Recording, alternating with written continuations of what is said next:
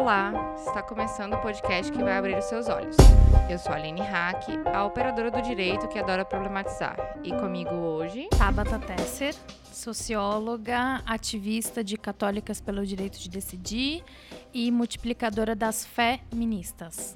E também a Rome Márcia Benck, pastora da Igreja Evangélica de Confissão Luterana no Brasil e trabalhando atualmente no Conselho Nacional de Igrejas Cristãs, mas sobretudo uma ativista também das causas feministas. E juntas começamos mais um Olhares Podcast.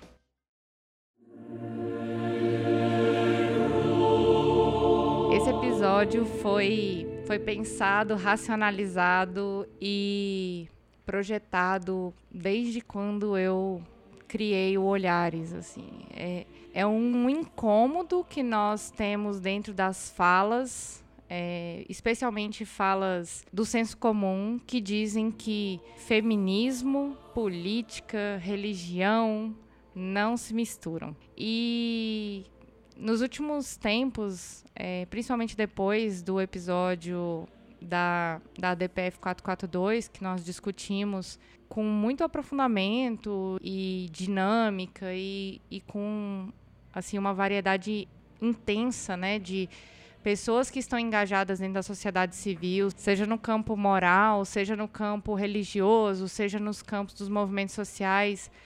É, cada dia ficou mais claro para mim que o feminismo e a política se misturam e a religião mais ainda, né? Ainda mais dentro de um contexto atual do Congresso Nacional. Então eu tive o prazer de cruzar com mulheres maravilhosas que trazem essa sensibilidade dentro das religiões e estamos aqui com a pastora Romy e Romy. Estamos aqui com a pastora Romi e Tabata. Tabata e eu já conversávamos pela internet. Eu já acompanho alguns trabalhos é, das católicas também. E eu queria saber de vocês, assim, a gente precisa começar da, da forma mais clara e didática possível sempre. Então, vem sempre aquela, aquela pergunta que eu acho que para vocês deve ser bem comum, né? Dá para ser uma mulher religiosa e feminista? Bom, é, Aline, muito obrigada pelo convite. Um orgulho também de conversar aqui com vocês do lado da pastora Romi. Romi. Uhum. É, mas para começar, eu queria dizer o seguinte: tanto é possível ser religiosa e feminista que, pela primeira vez, o Conselho Nacional de Igrejas Cristãs do Brasil tem uma mulher à frente da sua presidência, que é aqui quem conversa conosco, a pastora Romi. Então, tanto dá e tem é coerente que a gente inclusive está ocupando espaços que historicamente, olhando quadros masculinos pendurados na parede, eles pela primeira vez vão vão poder ver a presença de uma foto de uma mulher. Isso é muito importante. Mas da perspectiva cristã, a história de Jesus é uma história incompatível com a violência contra as mulheres. Então, não é possível defender o evangelho, inclusive, né, estou falando aqui da perspectiva cristã, sem se reivindicar uma lutadora pela igualdade de gênero, reconhecendo no evangelho processos de justiça social. E isso passa por compreender que essas estruturas patriarcais, que muitas vezes a igreja compactua, reproduz e colabora, é, faz com que também é, a igreja seja um espaço de reprodução dessas violências. E a gente não vai sair desse espaço, e é dizendo que é desse espaço que a gente quer dialogar com as outras mulheres, dizendo que sim, é possível porque a gente tem resistência e a gente tem história. Então, tem muitas mulheres que vieram muito, muito antes de nós, que fizeram resistência dentro das igrejas. E que sim, é possível porque a gente, pelo menos no Brasil, você recordou da DPF, as mulheres cristãs são as mulheres que mais interrompem gravidez no Brasil. Então, a gente quer falar de gênero, raça e classe, mas a gente quer falar de interseccionalidade religiosa, porque a gente acredita que falar dos direitos sexuais e reprodutivos sem a interseccionalidade religiosa é um equívoco, porque essas são as mulheres que mais passam por abortos clandestinos no Brasil. Então, boa tarde a todas as pessoas que estão acompanhando esse programa. Também uma alegria estar com a Tabata e também com a Aline, falando de um tema tão relevante, tão pouco comentado, né? que é a relação entre a fé, no nosso caso aqui a fé cristã, e o feminismo.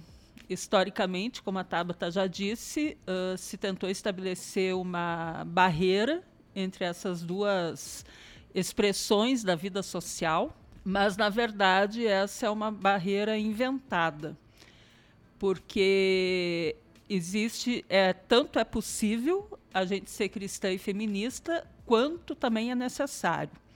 Por quê? Porque a maioria das igrejas ela é composta, integrada por mulheres. São as mulheres que movimentam a vida das igrejas, tanto na economia quanto na continuidade da tradição cristã. E apesar disso, as mulheres elas sempre têm desempenhado um espaço secundário dentro das igrejas e também na pesquisa acadêmica teológica. Uh, os espaços de poder nas igrejas, assim como na sociedade, é, é integrado por homens. E, na verdade, as mulheres sempre fizeram parte da história do cristianismo, tiveram um papel protagonista. Uh, elas não foram mulheres submissas, então, a, o feminismo cristão ele problematiza, como a Tabata já disse, a perspectiva patriarcal que pauta a grande maioria das tradições de fé, principalmente as monoteístas, né, cristianismo, judaísmo e islã. Uh, e essa perspectiva patriarcal, ela na verdade sempre silenciou as mulheres e legitimou a, todas as formas de violência contra as mulheres e impediu o protagonismo e a autonomia das mulheres. E a gente olhar que na Bíblia a história do cristianismo se faz com mulheres muito corajosas, é uma forma também da gente desmascarar o, patriarcado. Uh, penso assim, ah, do que se fez da imagem de Maria, né, uma mulher absolutamente submissa que não olha para frente, quando na verdade ela não foi isso, ela teve que enfrentar uma gravidez, uh, uma gravidez solitária, né, uh, tanto foi casada lá com José para ela não correr o risco de morte. Tem um episódio nosso que a gente fala que Maria foi a primeira refugiada e aqui estamos colocando nesse episódio que Maria foi a primeira mãe solo que se tem notícia também. Exatamente. Ela... Que saiu de um casamento para viver a experiência da gravidez. Exato. E por livre-arbítrio, porque ela escolheu. Exatamente. Ela decidiu ela sobre decidiu. essa gravidez, né? E tivemos também Maria Madalena, né, que foi jogada uh, como, como prostituta quando na verdade a gente agora que está se descobrindo a história de Madalena, que era uma mulher ativa, que tinha uma proposta de comunidade que se contrapunha à proposta de Pedro. Então, o que saiu ganhando foi o modelo de igreja de Pedro e não de Madalena, porque a experiência de igreja de Madalena foi secundarizada, foi invisibilizada.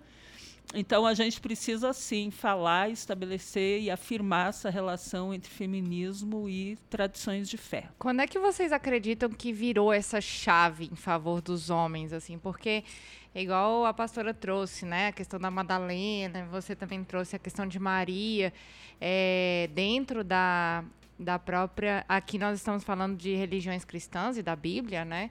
É, dentro da história da Bíblia, dentro de todos os, é, os, processos históricos da Bíblia, a gente consegue perceber e ler é, histórias de mulheres fortes. Onde é que isso se perdeu dentro da religião? Vocês poderiam tentar encontrar esse momento, assim? É, vou dar um exemplo. O aborto nem sempre para a Igreja Católica foi considerado um pecado. Quando se viu a possibilidade de dominar os corpos com fins de controle mesmo, né, para é, e aí usando claramente a justificativa teológica, se disse que o aborto era pecado. Então, tem inúmeros exemplos. Por exemplo, a Igreja Católica hoje tem uma, um discurso que pessoas, e aí de, depois de pessoas isso vai virar só para as mulheres. Então, que, pessoa, que pessoas vivam o casamento indissolúvel, que seria uma prática de a todo momento é, você permanecer naquele relacionamento, mesmo que infeliz. Acontece o casamento indissolúvel, ele só funciona é, basicamente para as mulheres, porque as mulheres são obrigadas a viver em relacionamentos infelizes sob a justificativa que o que Deus uniu, ninguém separa. Então, há várias discussões teológicas presentes que a gente pode trazer a, pr a própria perspectiva do sofrimento como passagem para a felicidade, que para as mulheres é bem diferente é, como isso é romantizado num processo de relacionamento abusivo, né? Isso é, é o que a gente enfrenta, inclusive discutindo com mulheres jovens o que é o relacionamento é, abusivo, que é o seguinte: é, se Jesus passou por um processo de sacrifício na cruz, você também tem que passar por esse processo de sacrifício dentro do seu relacionamento. Só que normalmente o processo de sacrifício está sempre relacionado a uma questão de gênero e é sempre para as mulheres. O sacrifício para almejar a felicidade é sempre colocado como uma tarefa das mulheres e é muitas vezes compensada teologicamente. Então são muito, muitos fatores que fazem com que as mulheres permaneçam nesse vínculo patriarcal com denominadas justificativas de violência, seja de interrupção da gravidez, seja de violência psicológica, violência financeira, em si, uma série de coisas. É, e eu acho que também uma coisa que, que, que invisibilizou as mulheres na tradição cristã foi a partir do momento que o cristianismo começou a se institucionalizar e a se relacionar com o poder. Então, lá nas comunidades primitivas, eram as mulheres as que protagonizavam, as, tanto é que as comunidades se reuniam nas casas das mulheres. Né?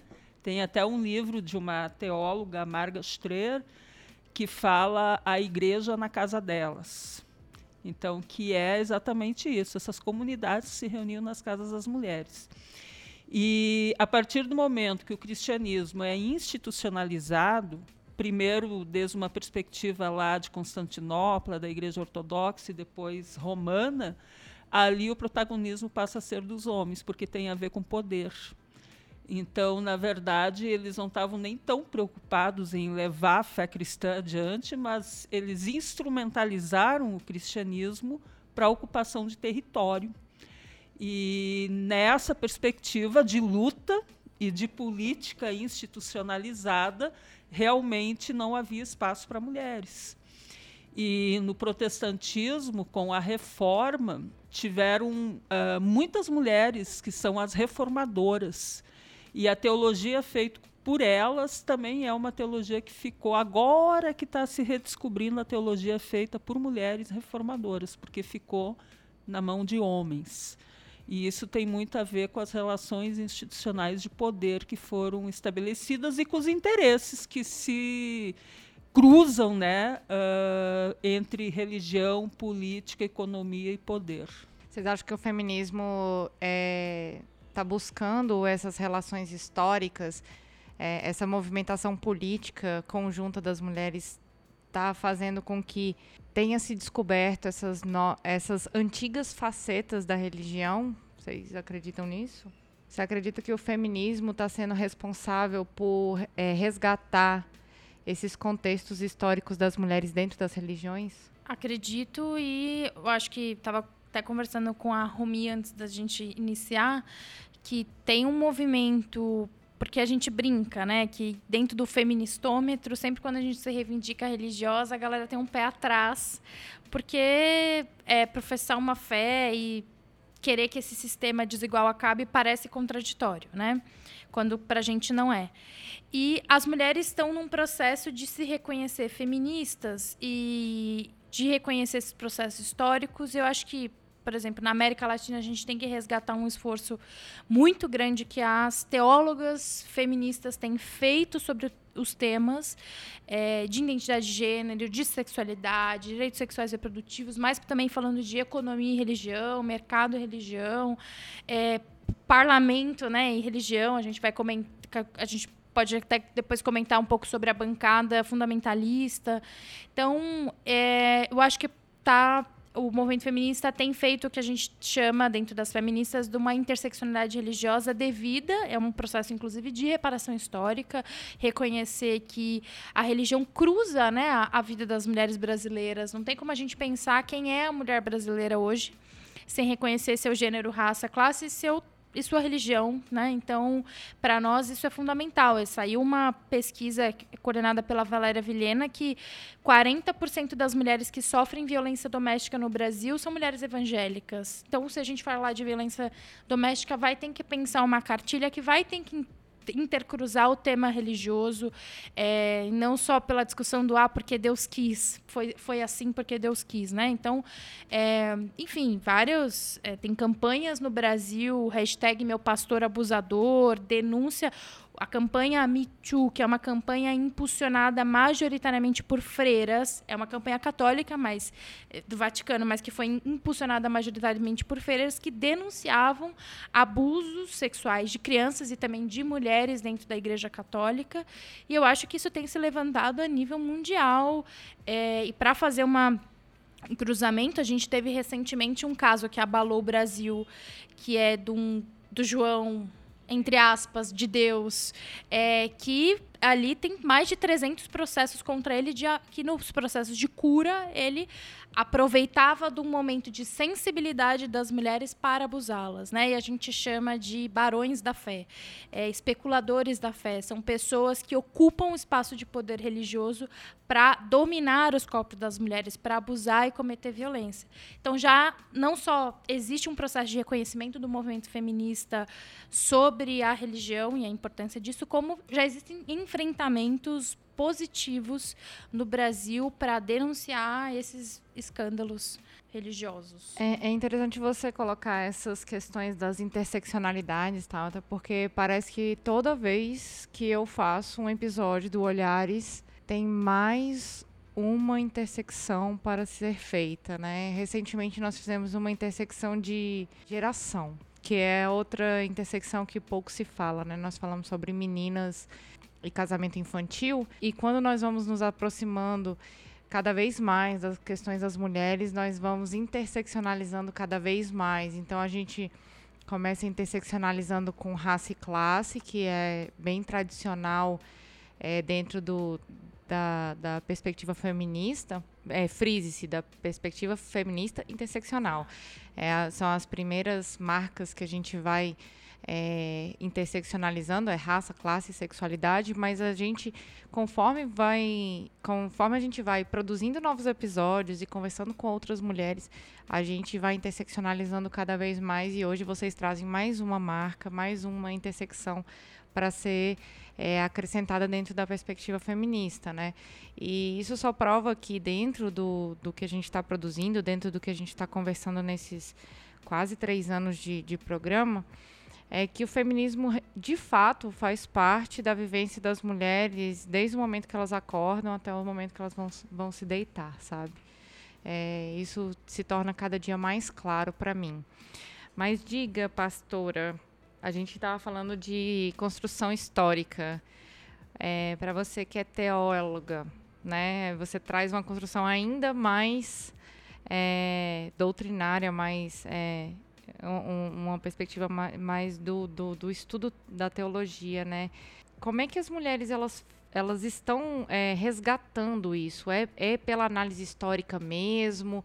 Ou teve alguma provocação? O que, que você acha, assim? De onde elas estão buscando essas forças de mulheres ancestrais aí? Então, uh, o movimento feminista certamente reflete muito na teologia feminista porque a, os instrumentos de análise dos quais a gente parte são os próprios instrumentos de análise feministas, né? que aparecem na sociologia, na história, na antropologia e assim na ciência política e assim por diante. Uh, aí, desde uma perspectiva doutrinal, é muito interessante quando a gente vai olhar os textos do Agostinho, são textos extremamente misóginos. Assim, eu acho que ele até hoje fundamenta a misoginia que perpassa muitas vezes, o cristianismo.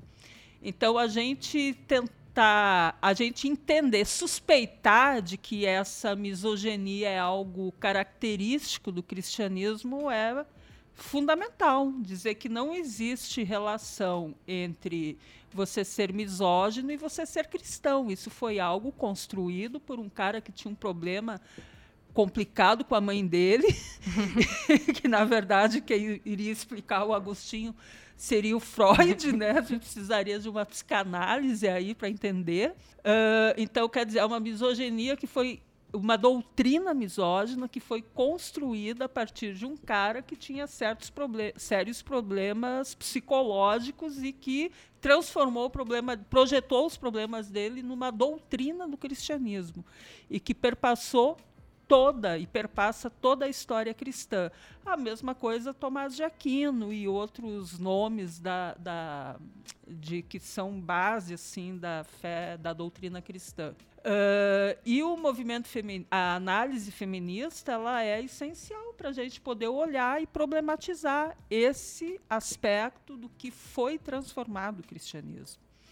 E aí é muito interessante a Tabata, a Tabata falar da interseccionalidade, porque as primeiras reflexões da teologia feminista surgiram nos Estados Unidos, dentro do movimento abolicionista, em que as mulheres abolicionistas, que era um movimento basicamente feito por igrejas cristãs, metodista foi uma igreja muito importante, uh, elas começaram, elas eram mulheres abolicionistas, mas elas não tinham direito à palavra. Então elas começaram a questionar ah, como assim? A gente é abolicionista e não pode falar, não pode votar, não pode problematizar. Então, dali é que surge o primeiro movimento, vamos dizer assim, que a gente poderia identificar como uma gênese da teologia feminista. Então, elas vão lá, elas vão recuperar as mulheres nos textos bíblicos, elas vão problematizar a relação entre religião e poder. Depois, claro, as teólogas feministas negras, elas criticam que foi o um movimento branco, né, de mulheres brancas. Uh, e é uma crítica super bem-vinda, né? Porque a gente precisa olhar também para a limitação. Descolonizar a teologia. Né? Exatamente. Né? Porque era uma questão histórica ali daquele momento, né? Mas hoje a gente já tem mais instrumental para fazer o que a Tabata está tá dizendo, da gente fazer esse processo de descolonização da teologia. Foi interessante colocar essa questão da descolonização, porque aqui na América Latina o feminismo, a quarta onda do feminismo é um movimento bem diferente da quarta onda do feminismo eurocêntrico, né, e estadunidense, né. É, o, o movimento feminista a, da América Latina ele tem uma pegada descolonizadora muito forte, porque envolve também essa reconexão com, é, com as religiões e as tradições, né, especialmente matrizes africanas e indígenas, né. É, e enquanto vocês falavam também, eu me recordei de quando a gente estuda, e aí eu vou colocar em, em um contexto geral, não só é, de estudos é, religiosos, mas de, de estudos de forma geral, né? Se nós não temos pessoas que representam os nossos pontos de vista, se a gente não tem mulheres para trazer essa perspectiva, é, como é que a gente também vai internalizar isso, né? Então, se nós não tivermos mulheres escrevendo a Bíblia, ou não, ou não tivemos teólogas sendo conhecidas, só, só estão sendo conhecidas agora, após uma busca incessante. Como é que as mulheres poderiam se apropriar disso? Não existe a possibilidade da gente se apropriar de um conhecimento se a gente não conhece ele, né? É, eu até passo até grande contribuição da teologia feminista inclusive, dar uma boa cutucada na própria teologia da libertação, né? E você falando me recordou que recentemente o Frei Beto lançou um livro falando sobre identidade de gênero e sexualidade. E assim, o evento lotou, obviamente, e assim, não é por nada não, mas a gente tem teólogas na América Latina escrevendo disso há mais de 40 anos. Então, reforça que também quando vem outras contribuições de campos bem próximos ao nosso, se esquece de falar dessas mulheres. E mais uma vez, Ivone me eu, eu lembro, a Ivone Gebara, eu passei por uma situação com ela que eu jamais vou esquecer. Eu sou, eu vim da Pastoral da Juventude e a gente foi conversar sobre teologia feminista e chamamos Ivone porque é a única referência perto que é, tem uma acessibilidade ali, contato. E aí a, Ivone chegou e a gente todo aguardando Ivone, aquela coisa, quase uma entidade chegando perto da gente. E Ivone levantou e ela e aí, no centro, que é nossa ambientação, a ambientação é uma conexão nossa mística, que a gente reproduz é, símbolos, imagens, coisas que nos arremetem àquele encontro que a gente vai vivenciar. E aí tinha foto de Dom Eldon, Dom Pedro Casadáliga, imagem de Jesus. E ela levantou e falou assim: Eu devia me recusar de falar no altar dos homens. E aí, enfim, né? A Pastoral da Juventude, que é um espaço que, inclusive, questiona muitas, muitas vezes a, o patriarcado. E aquele dia eu fiquei me perguntando, né, quais são as vezes que a gente constrói o altar das mulheres. Então, esse lugar é um lugar, inclusive, de dizer que a gente já escreve disso há um bom tempo e que a gente tem que valorizar o altar das mulheres. Esse lugar que as mulheres escrevem de gênero e religião, não só existem diversos congressos no Brasil, congressos latino-americanos que vão é, debater sobre isso também, mas se eu pudesse dar um conselho, e acho que é isso, quais são as vezes que a gente tem construído o altar das mulheres? Eu acho que é um, um esforço coletivo construir é, isso da perspectiva religiosa propriamente, né? Com a contribuição teológica. É bem, é, esse ponto é realmente importante e conforme a gente vai criando essa perspectiva, é, a gente vai percebendo com mais clareza, né? A gente entra num evento, aí fala, poxa, mas a gente vai discutir esse tema, mas nós conhecemos tantas mulheres que falam sobre isso, ou é, se a gente não trouxer um recorte, né? É, um pouco mais aprofundado, a gente vai sempre ficar batendo nas mesmas questões, né?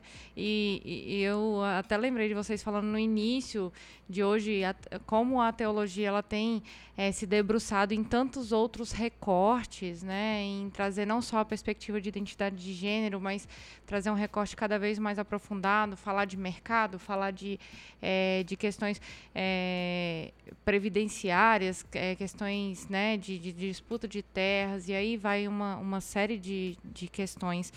E, e algo que a gente não pode deixar de comentar aqui é sobre a questão do ensino religioso nas escolas, né? Porque é, por mais que a gente fique falando é, só sobre a perspectiva, falando bastante sobre a perspectiva das mulheres, né?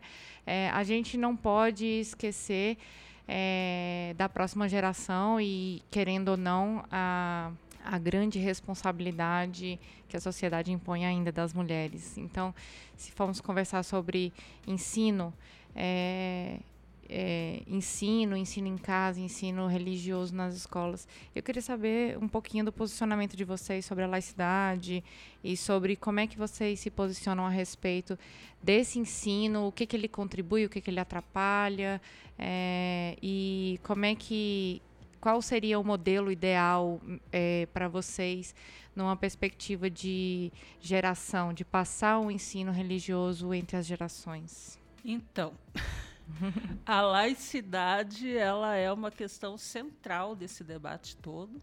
Não existe direitos para as mulheres sem laicidade do Estado.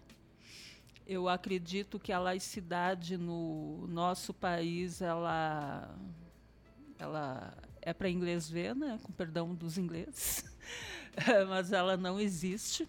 Ela é algo totalmente confuso, é uma laicidade que foi importada, ela não é uma laicidade que seja coerente com a nossa diversidade cultural e religiosa. E de todos os problemas que eu vejo na nossa laicidade, o principal deles é, não é a interferência do Estado na religião, né? mas é a interferência da religião no Estado. Então, é, a, a, a laicidade, quando surge, ela surge uh, na perspectiva de que o Estado precisa garantir a diversidade religiosa. E em caso de conflito religioso, então o Estado tem alguma política pública para isso, né? E aqui no Brasil a gente percebe as religiões, no caso principalmente o cristianismo, dentro do Estado e intervindo de uma maneira muito problemática, principalmente nas questões relacionadas aos direitos sexuais e reprodutivos, como, por exemplo, o acesso ao aborto legal e seguro. E a gente sabe que essa interferência ela tem sido a responsável pela morte de muitas mulheres. Agora mesmo a retirada do termo da violência, do conceito da violência obstétrica, né? Uh, isso é extremamente problemático. Quer dizer, as políticas uh, relacionadas a pré-natal e etc. já são problemáticas. A gente sabe que quando uma mulher vai dar à luz, ela é submetida a uma série de, de violência, ela é forçada e, e etc. E aí tiram ainda um conceito que ajudava, pelo menos, a fazer a denúncia das violências que as mulheres sofrem, também no caso da obstetrícia. Então, e aí, uh, desde essa perspectiva, a educação, o ensino religioso, ele pode ter uma contribuição importante. Acontece que o problema é a forma como esse ensino religioso é dado, porque geralmente são pessoas despreparadas, ao invés de se falar da diversidade religiosa, do papel da religião na história, nas culturas, etc., vai se falar sobre uma determinada tradição de fé. Então, se aproveita a aula de ensino religioso para fazer catequese. Doutrinação. Doutrinação, exatamente, que a escola sem partido tanto critica, né? Uh, mas se aproveita a aula de ensino religioso para fazer a uh, doutrina mesmo e não se fala da dessa diversidade, porque o, o, falar sobre religião na escola é importante, porque a religião faz parte da, da vida cultural, da vida humana, da história da humanidade, mas ela poderia, inclusive, ser interdisciplinar, estar presente na aula de história, na aula de geografia, na aula de língua portuguesa, e assim por inclusive na aula de matemática, né? Uh, e, e assim por diante. Eu passei alguns anos atrás por uma experiência que foi muito interessante numa escola no interior do Rio Grande do Sul. Eu era pastora numa determinada cidade. No Dia das Mães me convidaram para ir falar com os alunos sobre mãe. Ah, eu acho que eles tinham pensado lá naquela escola que eu ia, ai, a mãe é muito importante, né? E o que que eu peguei? Eu peguei vários textos bíblicos e mostrei de como na, nas famílias da Bíblia tinham casos de violência, de estupro, de mães que sofriam violência, de filhos que eram violentados e assim por diante. Falei sobre isso. Eu lembro que as professoras não gostaram nem um pouco e se decepcionaram muito comigo. A Romi nunca mais voltou na escola. Nunca mais voltei na escola. E só que depois foi bem interessante porque criança é muito sincera, né? Aí depois um aluno disse assim: "O tia falou lá na frente de todo mundo, né? Sabe que meu pai bate na minha mãe. Então começaram a aparecer problemas que a escola não estava tratando. Se a gente abordasse o ensino religioso dessa forma, eu acho que contribuiria bastante. Agora, quando se trata numa perspectiva doutrinária, doutrinadora, aí, particularmente, eu acho que é preferível não ter. É, eu vivenciei em 2015, é, pude acompanhar como foi o debate dos planos estaduais, nacionais e do plano municipal de educação, né? É, e foi incrível como as igrejas se colocaram dentro do debate pela inclusão do termo, é, contra né, a inclusão dos termos de gênero e sexualidade na escola. E eu vivenciei, estava é, participando de uma das audiências na Câmara Municipal de São Paulo e um vereador ele chegou a tirar a palavra transversalidade do projeto, porque transversalidade lembrava trans. Então, assim, falta. Tirando a falta de incompetência e o humor é, político horrível, mas o termo ideologia de gênero foi algo que dentro das nossas comunidades pegou muito forte. Então, houve. A igreja mobilizou ônibus, estrutura, dinheiro, convidou palestrantes, padre se formou para falar com a comunidade que a gente tinha que vencer o mal da ideologia de gênero. Que, na minha opinião, eu fiquei pensando, se existe alguma ideologia de gênero hoje no Brasil, ela se chama patriarcado, porque não existe outra. É... E aí, o problema dessa sofisticação do termo é que ideologia de gênero poderia ser muitas coisas. Então, discutir gênero nas escolas para esse discurso é, hegemônico cristão que foi pregado no, na, na, época do dos planos municipais de educação, depois do Plano Nacional de Educação, é que teríamos banheiros unissex, e aí você quer o seu filho e a sua filha usando o mesmo banheiro, e uma série... É, mas que ia ensinar a ter aulas de, de coisas absurdas, assim, que não estava na discussão é, da temática, inclusive de sexualidade. E o que a gente queria discutir é por que, que há um alto índice de violência de gênero dentro das escolas, né? E porque há, inclusive, LGBTfobia, né? É, eu tenho um irmão gay eu sei o que, que é vivenciar dentro de casa, mas também no espaço da escola, o que é a homofobia diária de uma criança que sai e aí porque tem um sentido feminilizado, volta violentada pelo processo escolar e muitas vezes é isso. É, não reconhecendo que dá conta, então tem essa perspectiva do ensino religioso, mas pior que isso, eles traziam discussões laicas, inclusive, eram a que a gente é, brincava que eles tinham termos técnicos e pesquisas que as, as pessoas iam se transformar. Então, é algo muito sofisticado. E foi retirado a discussão de gênero e sexualidade das escolas, pelo menos em São Paulo. Em pouquíssimos municípios do Brasil pode se falar em gênero e sexualidade. E aí eu vejo professores tendo que fazer a, hoje tem, você pode falar de direitos humanos, mas a gente queria debater algo específico com cartilhas que falassem sobre combate às violências. Hoje você vê professores, primeiro sendo ameaçados por conta desse escola sem partido. Ninguém quer escola sem partido. O problema é o partido único que, que quer hoje implementar no Brasil, que é com essa leitura única né, sobre religião cristã. Inclusive, o termo é muito ter cuidado, porque ninguém quer escola com partido. Hum. A discussão tá que tipo de modelo de escola que a gente está falando. Escola que não tem carteira, que o professor recebe, é, não recebe reajuste salarial, que um, um, marcado por uma série de contextos de violência. E aí, quando vai uma menina de religião de matriz africana com seu turbante, sofre o racismo religioso. Então, é esse contexto que a gente está dialogando, falando da perspectiva religiosa. As igrejas, infelizmente, fizeram uma péssima contribuição na, nos planos de educação, retirando os termos que ela reafirmou, inclusive incompatível com o evangelho, reafirmando, inclusive, diversas violências que tem dentro do ambiente escolar, o que é né, inadmissível. E, e pegando esse gancho da, do preconceito religioso, é, como é que vocês é, encaram essa essa perspectiva majoritária é, em relação às outras mulheres que professam outras, é, outras religiões, né? Como é que, como é que as, as feministas religiosas têm lidado com, com essa inclusão e com essa diversidade? De, de fé e de religião? Eu acho que entre mulheres, a minha percepção, pelo menos, é que entre mulheres feministas cristãs, muito mais do que no de homens cristãos, a abertura uh, para o reconhecimento da legitimidade das, dos papéis desempenhados pelas mulheres nas diferentes tradições de fé é muito maior.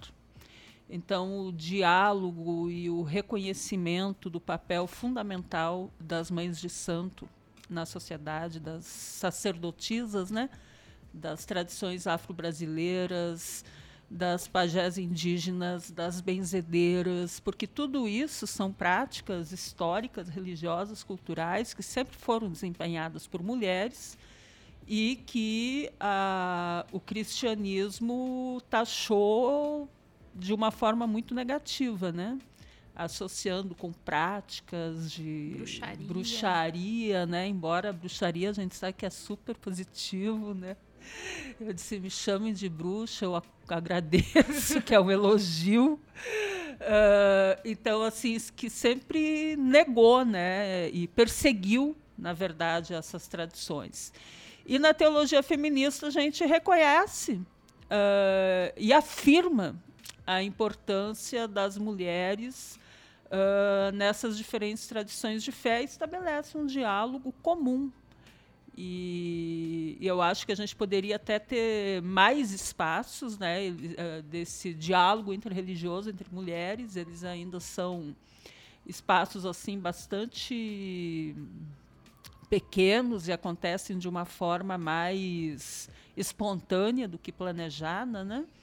Uh, mas pela teologia feminista a gente consegue fazer isso de uma forma muito mais tranquila, sem disputas, sem ver quem tem mais poder, quem tem menos, e de realmente trocar a experiência das diferentes formas de espiritualidades. Eu participei no final de semana retrasado do primeiro encontro dos terreiros de esquerda lá em Belo Horizonte.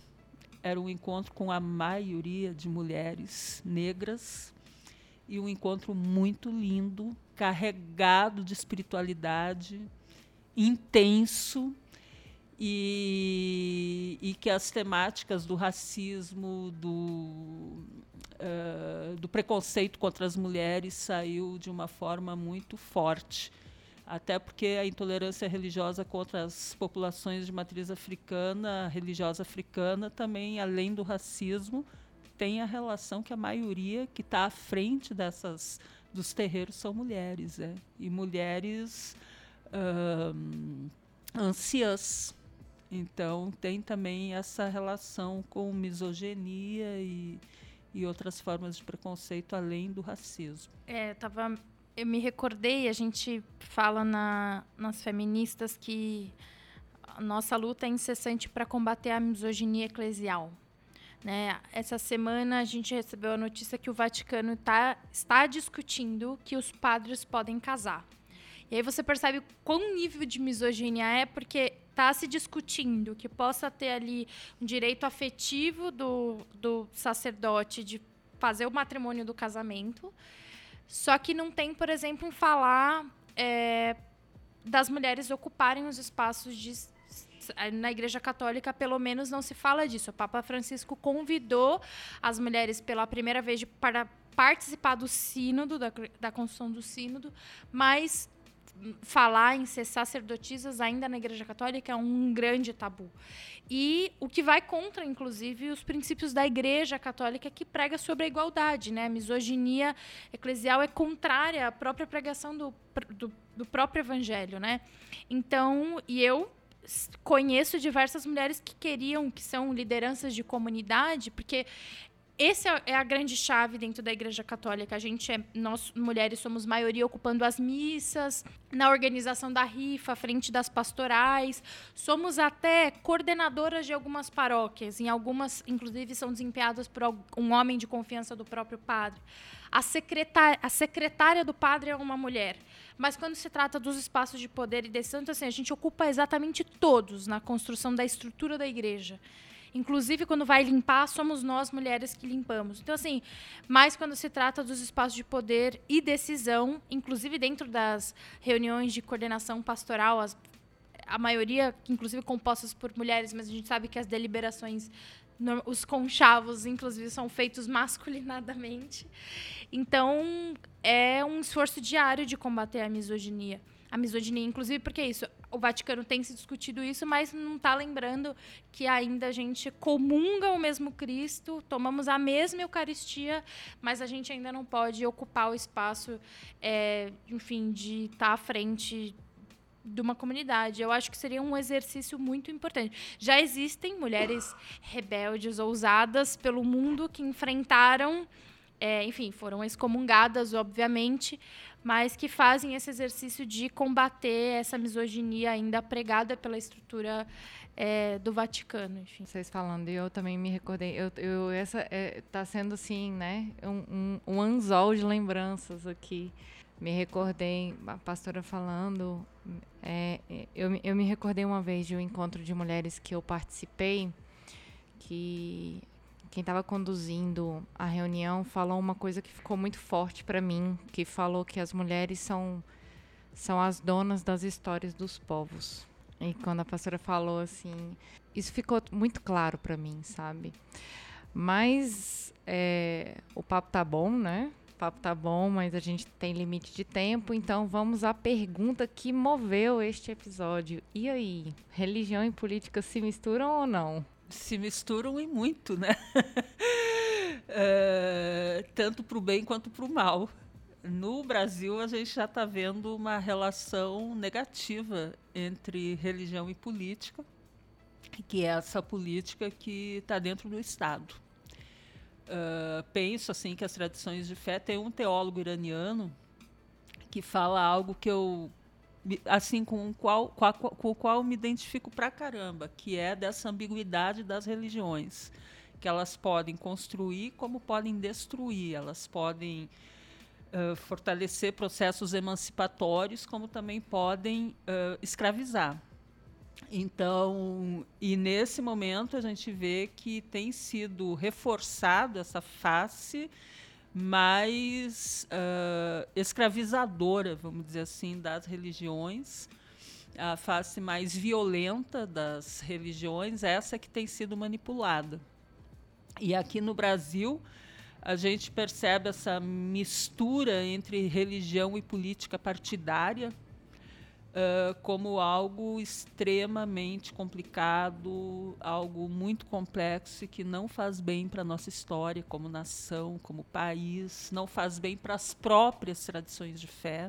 E isso acho que acho não, tenho certeza que a gente precisaria precisa rever quando for quando nesse processo de debate sobre a reforma de um sistema político, do sistema político, ter bem presente o tema da laicidade do Estado e da relação entre político, política partidária e religião. Aí eu penso que isso precisa ser problematizado tanto nos partidos de centro, de direita e também de esquerda, porque os partidos de esquerda também instrumentalizam a religião. Não é só a direita que faz isso. Uh, e tanto é que algumas das políticas que ampliaram a participação religiosa uh, no Estado, elas foram feitas no período do governo do Partido dos Trabalhadores, né?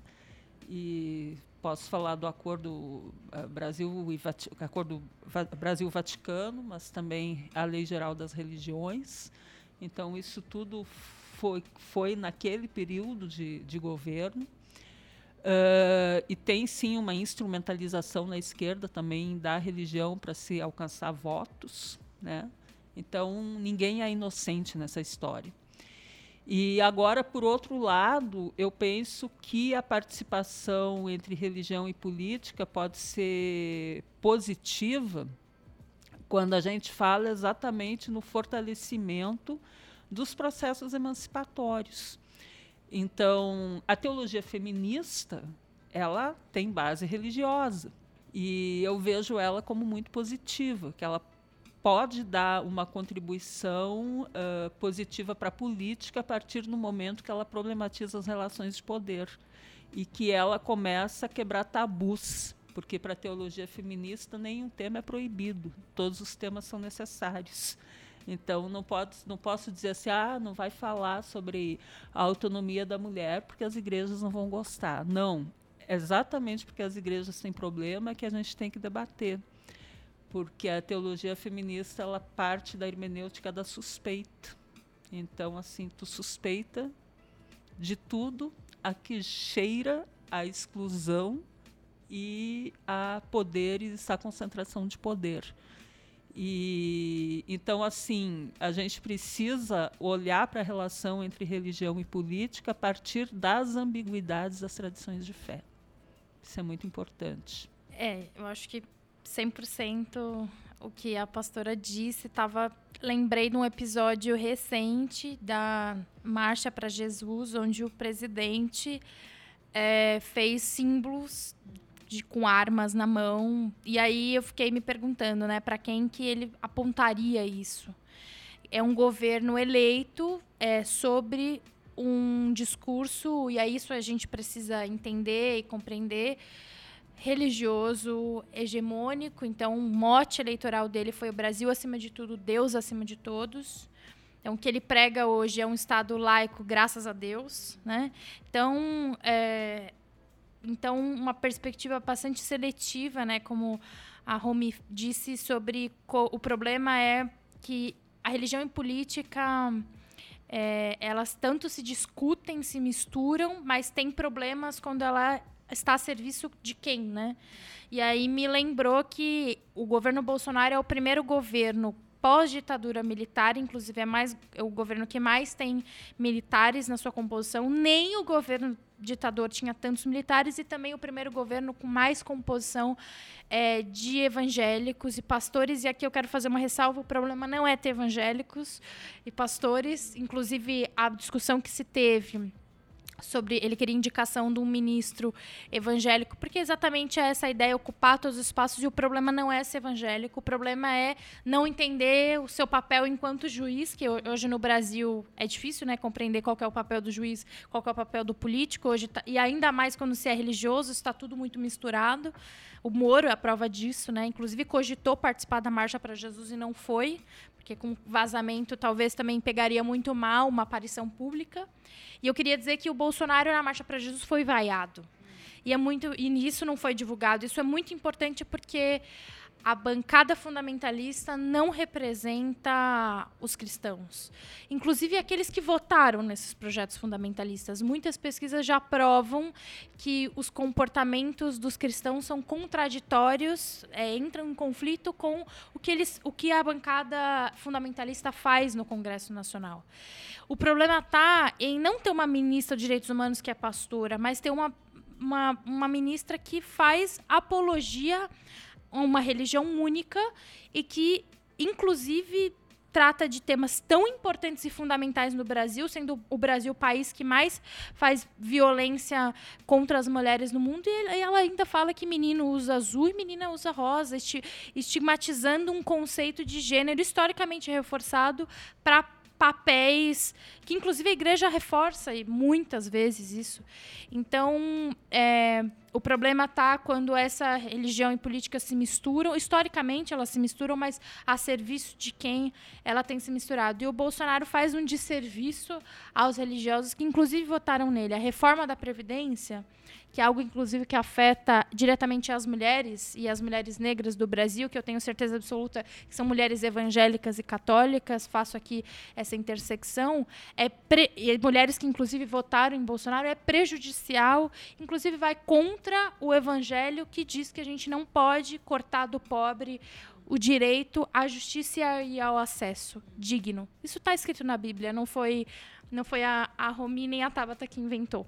Então, é, essa é uma luta que eu acho que o Brasil vai travar no próximo período e que tem tudo a ver com a questão do debate religioso, porque ele é alguém que instrumentaliza o debate sobre religião e sobre, inclusive, uma coisa que ele faz muito bem é que a gente não sabe se ele é católico ou evangélico. Isso é, é ótimo. Tem essa dúvida, né? Essa dúvida. Por horas, inclusive, na, na posse dele tinha a imagem de Nossa Senhora Aparecida, mas, mas isso é muito inteligente, porque ele uhum. quer é, esse campo é importante para ele, mas é um, um, a Igreja Católica tem alguns pés atrás com o governo Bolsonaro. Acho que a, enfim, algumas instituições da, da própria Igreja Evangélica têm mais uma relação aprofundada com Bolsonaro, tem uma relação com a, com a Michelle Bolsonaro, uma série de coisas estereotipadas. Mas até isso de a gente não sabe o que ele é, mas que ele professa esse cristianismo único, é violento, né? Porque não reconhece, inclusive, as nossas singularidades enquanto católicos, enquanto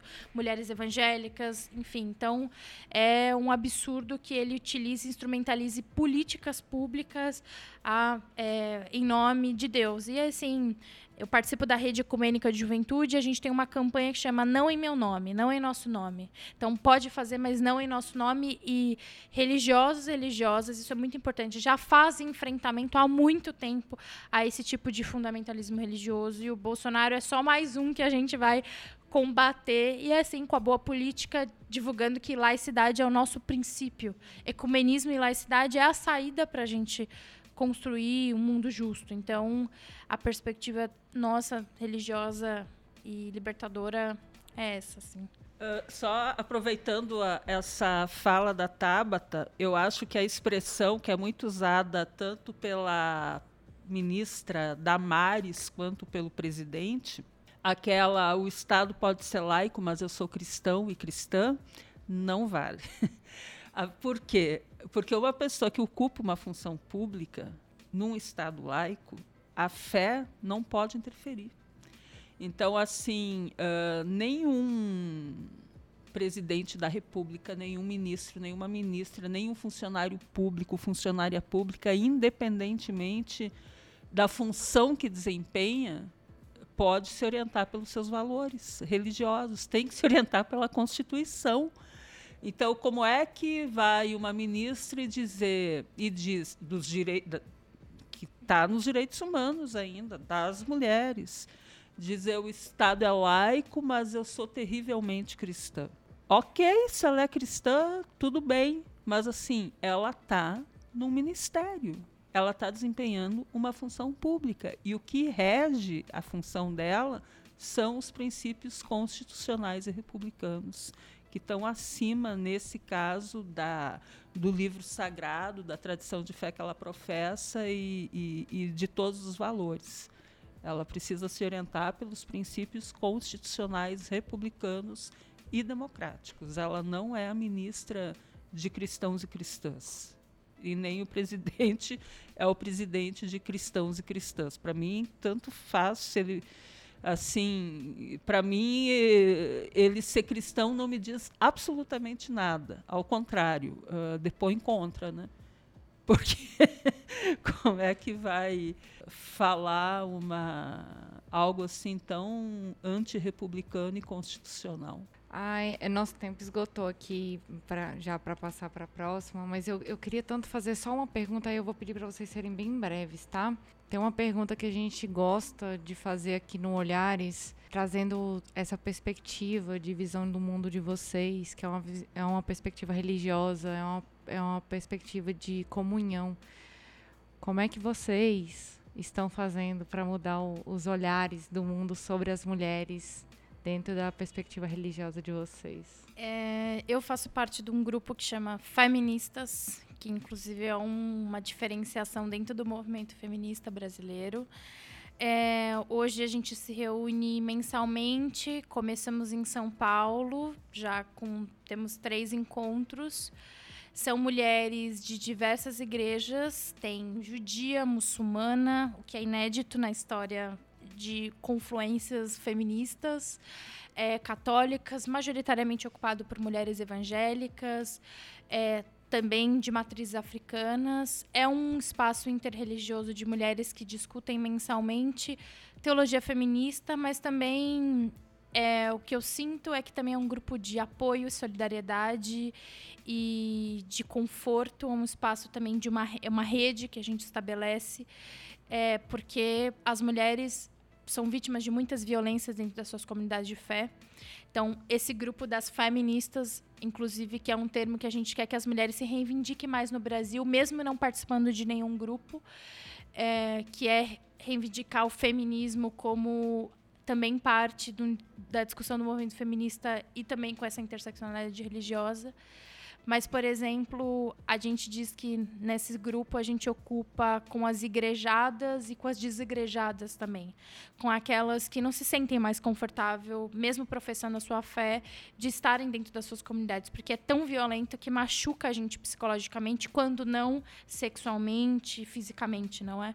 Então, é, é isso que a gente tem se transformado e trazendo um resgate rápido da, da pastoral da juventude. Acho que o nosso objetivo é a construção da civilização do amor. E isso passa por ter é, mulheres que combatam esse patriarcado dentro da igreja, fora dele também, com diversos ativismos e que também reconheça que a gente é protagonista desse mundo novo que a gente quer construir. Então, a civilização do amor é um passo que as mulheres feministas têm construído também no Brasil nesse último período. Então, aqui uh, no Conselho Nacional de Igrejas, a gente tem colocado a temática da igualdade de gênero, da justiça de gênero, em diferentes momentos, junto com o movimento interreligioso que a gente tem aqui em Brasília, chamado Movimento Espiritualidades em Ação. A gente tem trazido essa, essa pauta para o mês de março, mês do, das mulheres, dia 8 de março. Nós promovemos uma roda de diálogo chamado Vozes de Mulheres sobre o Sagrado, e foram mulheres da tradição cigana, da tradição muçulmana, feministas não religiosas, enfim, é, é, mulheres cristãs. Cada uma delas, indígenas tinha também, afro, cada uma delas deu o seu olhar sobre o sagrado, de que forma o sagrado está ou não está presente na sua vida. E depois a gente fez um ato interreligioso chamado Em Memória Delas, em que a gente lembrou de todas as mulheres que foram vítimas de feminicídio aqui no Distrito Federal, o ano passado e esse ano. Então foram 39 mulheres no total. E aí a gente fez questão de lembrar o nome delas, a idade e a forma como elas foram assassinadas. Uh, porque para dizer que essas mulheres tinham vida, tinham uma história, tinham a sua espiritualidade e elas não são só estatística, né? Elas não são só números. E então de trazer isso sempre presente, isso a gente tem feito e aproveitado também as redes sociais do CONIC e levantado essa questão. Então, por exemplo, nesse final de semana a gente colocou um, um como é que chama um, um card lá no, no nosso Facebook, chamando a atenção de que líderes religiosos que se aproveitam do espaço, do púlpito, para falar, fazer discursos misóginos, eles são cúmplices da violência. E isso deu uma discussão muito interessante. E relatos, inclusive, que as pessoas trouxeram de casos em que lideranças religiosas falaram para a mulher: olha, aguenta firme a violência que você está sofrendo em, pelo bem da sua família. E depois essas mulheres foram mortas. Então, assim, são intervenções que a gente tem feito para poder fazer alguma diferença. E, evidentemente, em qualquer assessoria que se faz pelo CONIC, essa temática está sempre presente, mesmo que o tema não tenha uma relação direta. Para quem não sabe, o CONIC é a parte central aqui de Brasília, porque esse programa ela vai para o Brasil inteiro. Vamos então para o nosso bloco de indicações.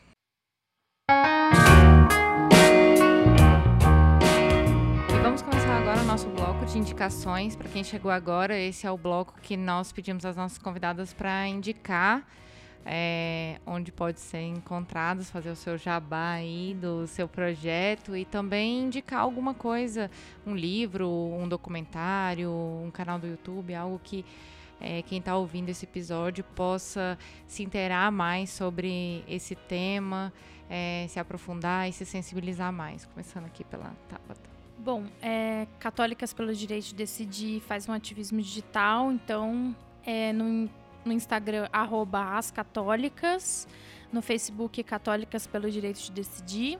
Eu também compartilho alguns conteúdos no meu Instagram, arroba Tabata Tesser. Inclusive, no meu Instagram, eu disponibilizei uma construção que eu fiz junto com a Camila Mantovani, da Frente Evangélica pela Legalização do Aborto. É, links, é um link gratuito de um drive sobre teologia feminista. Lá tem música, podcast, mais de 100 livros, mais de 30 artigos, enfim, está nas redes disponível e gratuito. Vamos disponibilizar todos esses esses links aí. Inclusive, já, já acessei esse drive realmente. É um material precioso que tem ali. Pastora? Então, eu vou indicar uh, dois filmes. Uh, um deles é Madalena, que tem como seriado, como série né, no Netflix. Então, todo mundo pode acessar e assistir. Sugiro que se olhe. E tem a, também como série na Netflix, não que esteja fazendo um propaganda. mas, enfim, casualmente está lá, que é a Tenda Vermelha, que eu acho que trabalha muito essa dimensão da espiritualidade das mulheres, né? E indicaria esses, esses dois filmes, já que a Tabata indicou mais material de leitura. É, eu vou indicar também é, dois conteúdos. Eu assisti no ano passado um documentário na Netflix muito bom que se chama é, Maria Fé no Feminino, que é um documentário muito interessante, traz vários recortes né, da representação de Maria em vários locais e até representações diversificadas né, da, da representação feminina nas religiões. E eu vou indicar um podcast, porque eu sou dessas, adoro indicar podcast, então eu vou indicar o canal Redomas, que é um podcast voltado também para discussão é, da, do feminismo cristão. É, é, muito interessante o canal delas. É, recomendo que vocês acessem. Ah, eu queria muito agradecer a presença de vocês, a disponibilidade de pessoas muito ocupadas. Queria agradecer é, pela disponibilidade e, e, por essa construção tão importante. É, Para quem quer saber, esse é o primeiro episódio de uma série Mulheres e Religiões que nós vamos fazer aqui no Olhares. Nós começamos com as religiões cristãs, mas nós vamos nos aprofundar a respeito da fé no feminino em outras religiões, porque é, é importante a gente diversificar, igual a pastora falou, né, da questão. E nós também queremos agradecer a você, ouvinte, a paciência e a curiosidade de ouvir o nosso podcast até aqui. Muito obrigada. Se você gosta do Olhares e tem possibilidade financeira, apoie o nosso projeto no Padrim. É, acesse padrim com m padrim.com.br barra olhares e a partir de cinco reais você já participa da nossa lista de newsletter feminista. Nesse episódio é, agradecemos a presença de Tabata e pastora Romi e as indicações que a Tabata fez para os próximos episódios também é, de outras mulheres com outras religiões. Se vocês quiserem falar com a gente, estamos em todos os canais, Twitter, Facebook Instagram como Olhares Podcast.